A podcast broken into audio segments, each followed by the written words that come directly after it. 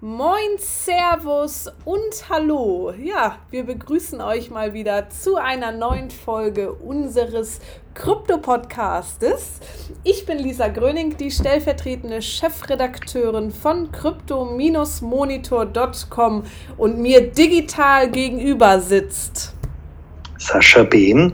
Ich bin zumindest nominell der Chefredakteur von crypto-monitor.com, aber wie ihr schon gemerkt habt, nur Passagier von Lisas Gesabbel. Also bitte leg mal los.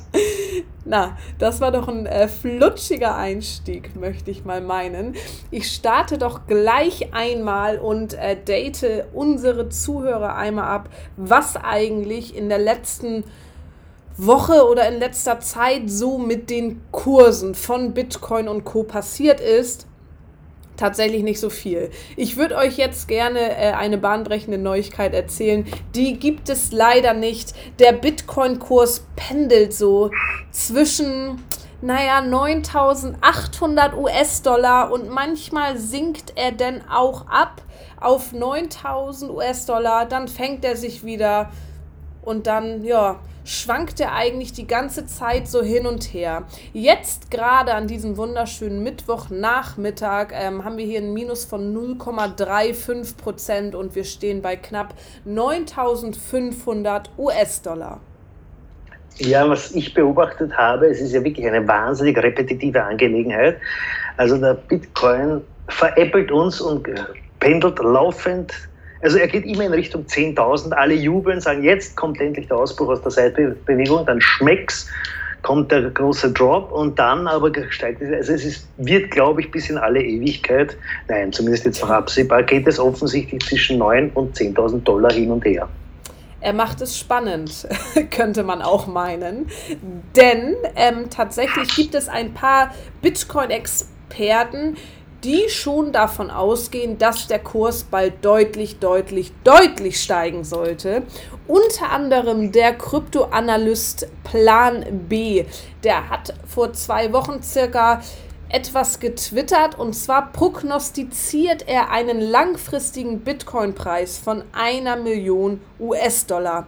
Glaubt man seinem bekannten Stock-to-Flow Cross-Asset-Modell, Gut, da möchte ich mich nun nicht einreihen und irgendwelche Wetten abschließen. Dennoch gibt es auch andere Wirtschaftsblätter, wie zum Beispiel Bloomberg, die sagen, wenn der Bitcoin dem Trend von 2016 folgt, wo das zweite Halving stattgefunden hat, ähm, dann wird Bitcoin sich ganz bald den 20.000 US-Dollar nähern. Möchten wir dazu eine Prognose abgeben? Nee, finde ich immer schwierig. Ist so ein bisschen Kaffeesatzleserei. Können wir alle nicht sagen. Das Einzige, was wir jetzt gerade sagen können, vom Halving haben wir noch nichts gemerkt. Ja, was, was allerdings sehr wohl auch in diese Kerbe schlägt, dass der Bitcoin sehr wohl ähm, an Kraft zulegen könnte, sind volkswirtschaftliche Betrachtungen, wie zum Beispiel, und das sei an dieser Stelle lobend erwähnt, unsere Kollegen von bitcoinblog.de haben eine sehr interessante äh, Ausführung, zugegebenermaßen auch mit etwas interessanter Orthographie zwischendurch, aber Fakt ist, das ist eine sehr schöne Beobachtung, dass nämlich ähm, es ein paar äh, Mechanismen gibt, die im Moment die ganze, das ganze Geldsystem doch sehr in Frage stellen. Nämlich, Geld wird in den Markt gepumpt, wie wir jetzt schon öfters erwähnt haben, äh, aufgrund der Post-Corona-Hilfsmaßnahmen. Gleichzeitig geht die Produktivität zurück. Das wiederum bedeutet, nach Adam Riese, dass Produkte teurer werden müssten. Heißt Inflation. Das findet allerdings nicht statt. Und da gibt es nur noch eine Variable, die, also die dagegen halten kann und die quasi äh, verhindert, dass es zu einer Inflation kommt, auch wenn die Produktivität bei steigendem Geld, äh, bei steigender Geldmenge runtergeht. Und zwar ist das die Umlaufgeschwindigkeit des Geldes. Und diese Klunköpfe haben das beobachtet und sehen, aha, die Umlaufgeschwindigkeit geht runter. Sprich, große Investments bleiben irgendwo kleben. Das sind nicht die nur normalen Konsumenten, die ihr täglich Brot und ihr täglich Bier kaufen, sondern es sind Immobilieninvestoren etc. Das heißt, große Geldmengen werden geparkt, die Umlaufgeschwindigkeit nimmt ab Und daher kommt es nicht zu einer Inflation. Heißt weiter, ich bin gleich fertig, Lisa, bitte langweil dich noch nicht. Heißt weiter, ähm, dass es natürlich eine, eine laufende Umverteilung ist. Also sprich von kleinen äh, Geldbewegungen zu großen, stationäreren Investments. Sprich, der Arme hat weniger, also dort wird weniger Geld geparkt und je mehr größer die Geldsummen, desto mehr wird dort geparkt. Anyway, das alles heißt natürlich, dass jeder Mensch, der sich mit diesem System nicht wirklich anfreunden kann, und das sind ja die meisten, sehr wohl an, in, in Richtung alternative Bitcoin schielt. Bitcoin oder andere Kryptowährungen. Und das ist eben auch aus volkswirtschaftlicher Perspektive durchaus ein Thema, weswegen mittelfristig sehr wohl die, das Krypto-Business anziehen könnte. Großer Exkurs Ende. Ich möchte das einmal für äh, Tante Emma von nebenan verständlich machen, beziehungsweise da noch einmal meinen Senf zugeben, wie ich es mir auch einfach, wenn wir uns den kleinen Mann oder uns selber angucken, ähm, wie wir das einmal erklären können. Und zwar in Zeiten von Corona ist es doch erstens ganz normal, dass ich keine riesigen Investitionen gerade tätige, weil die ganze Welt, naja, steht mehr oder weniger still. Ich horte mein Geld also lieber unter meinem Kopfkissen oder auf meinem Bankkonto. Ich weiß auch gar nicht, wie das mit meinem Job eventuell aussieht, ähm, als Geld in den Umlauf zu bringen. Sprich, ganz logisch, dass die Umlaufgeschwindigkeit nicht gerade sehr rasant davonrast. Außerdem ist es ja auch recht, ja, logisch, sich in Kryptowährungen ähm, zu flüchten, weil, das müssen wir noch dazu sagen, wie natürlich jeder Kryptonerd weiß, Bitcoin und Co sind ja limitiert. Also die sind ja nicht anfällig für eine Inflation und es sind ja quasi gewisse Mengen vorhanden, die ausgegeben werden können, aber irgendwann ist Schluss. Und wenn ich nun mit Bitcoin bezahle, dann bringe ich Geld in, in den Umlauf, aber es bleibt ja letztendlich alles in dem Bitcoin-Kosmos. Und deswegen, Leute, kauft Bitcoin, benutzt Bitcoin und gebt es aus. ähm, und dann können wir, glaube ich, dieser ganzen riesigen Krise entgegenwirken.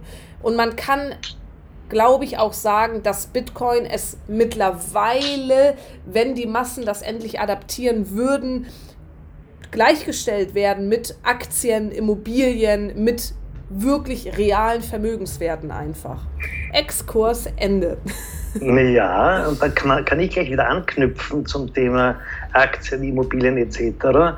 Einen Schritt in diese Richtung hat ja zum Beispiel, wurde jetzt bekannt vergangene Woche, dass die deutsche Börse also mit der Handelsplattform Xetra, ähm, ja tatsächlich eine, eine, einen Bitcoin-Wert listen wird.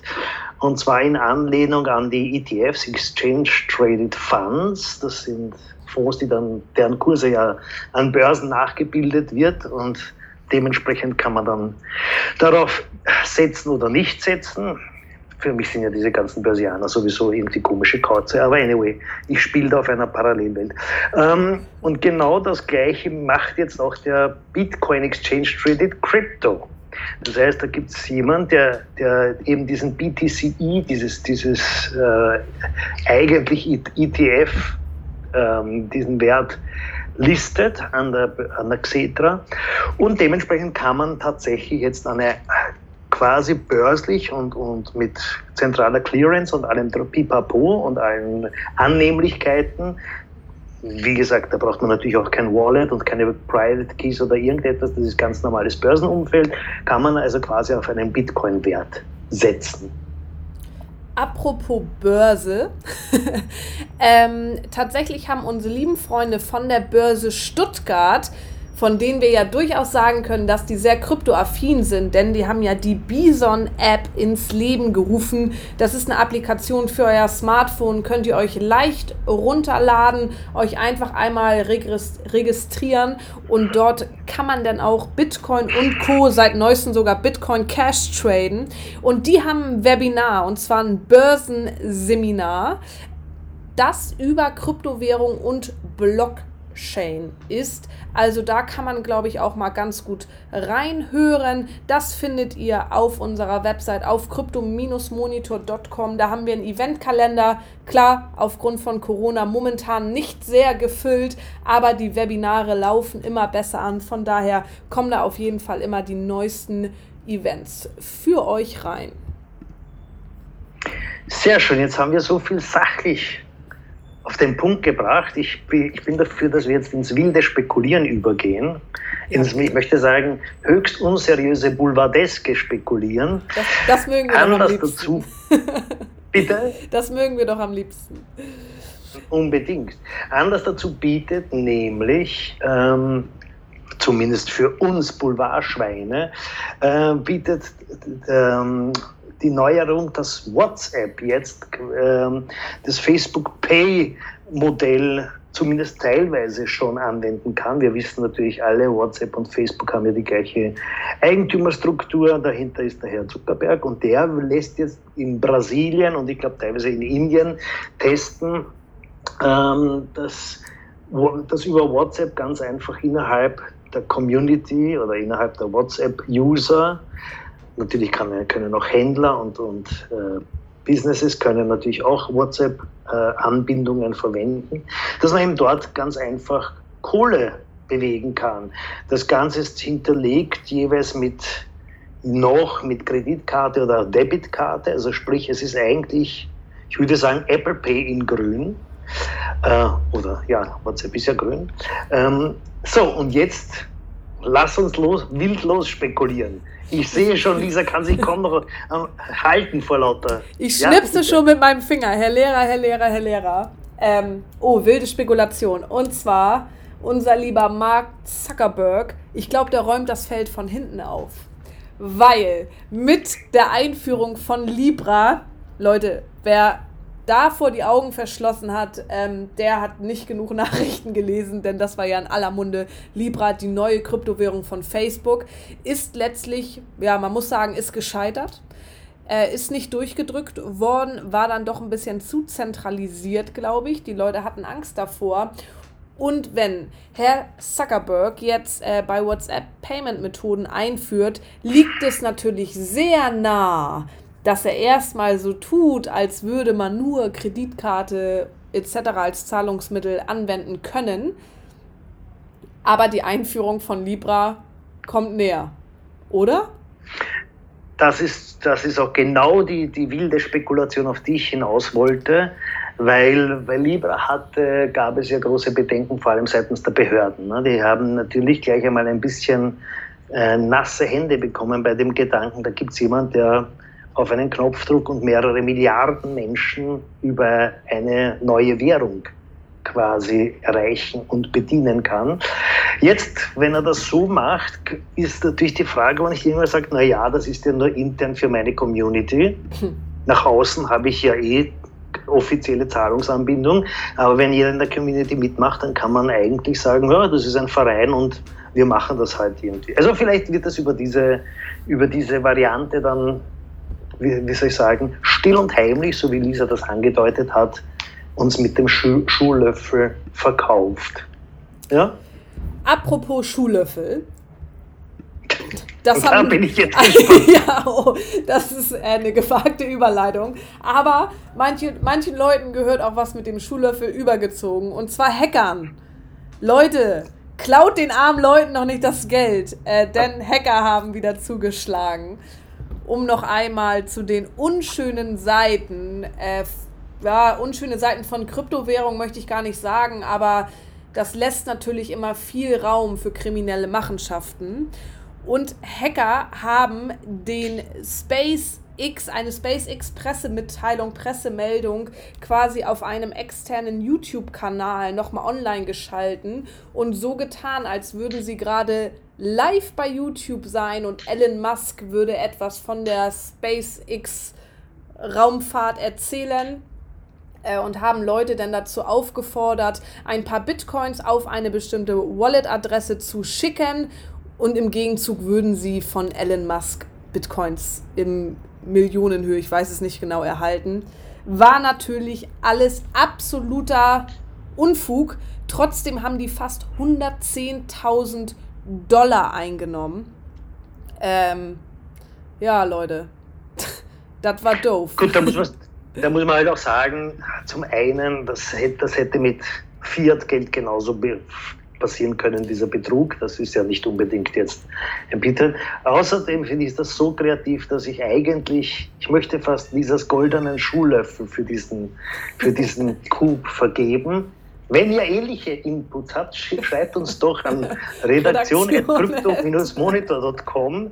Vielleicht habt ihr auch so schräge Ideen und dieser kann euch den goldenen Schuhlöffel überreichen. Ähm, ich gebe dir vollkommen recht, aber natürlich ist es so, dass es aufgrund der Dezentralität von Kryptowährungen und der Wallet-Adressen, die nur einmal vergeben werden und der Anonymität im ganzen Netzwerk einfach super, super schwer nachzuvollziehen ist. Nur dazu einmal kurz Deswegen meinte ich, es lädt Kriminelle natürlich dazu ein.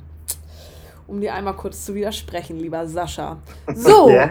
und ich habe noch was. und zwar Estland. Äh, die müssen mal ganz schön in Sachen Kryptofirmen ausmisten. Aber auch da ist das Land an sich natürlich nicht schuld. Aber Estland, oh, die haben einen Riesenskandal und zwar einen Geldwäscheskandal.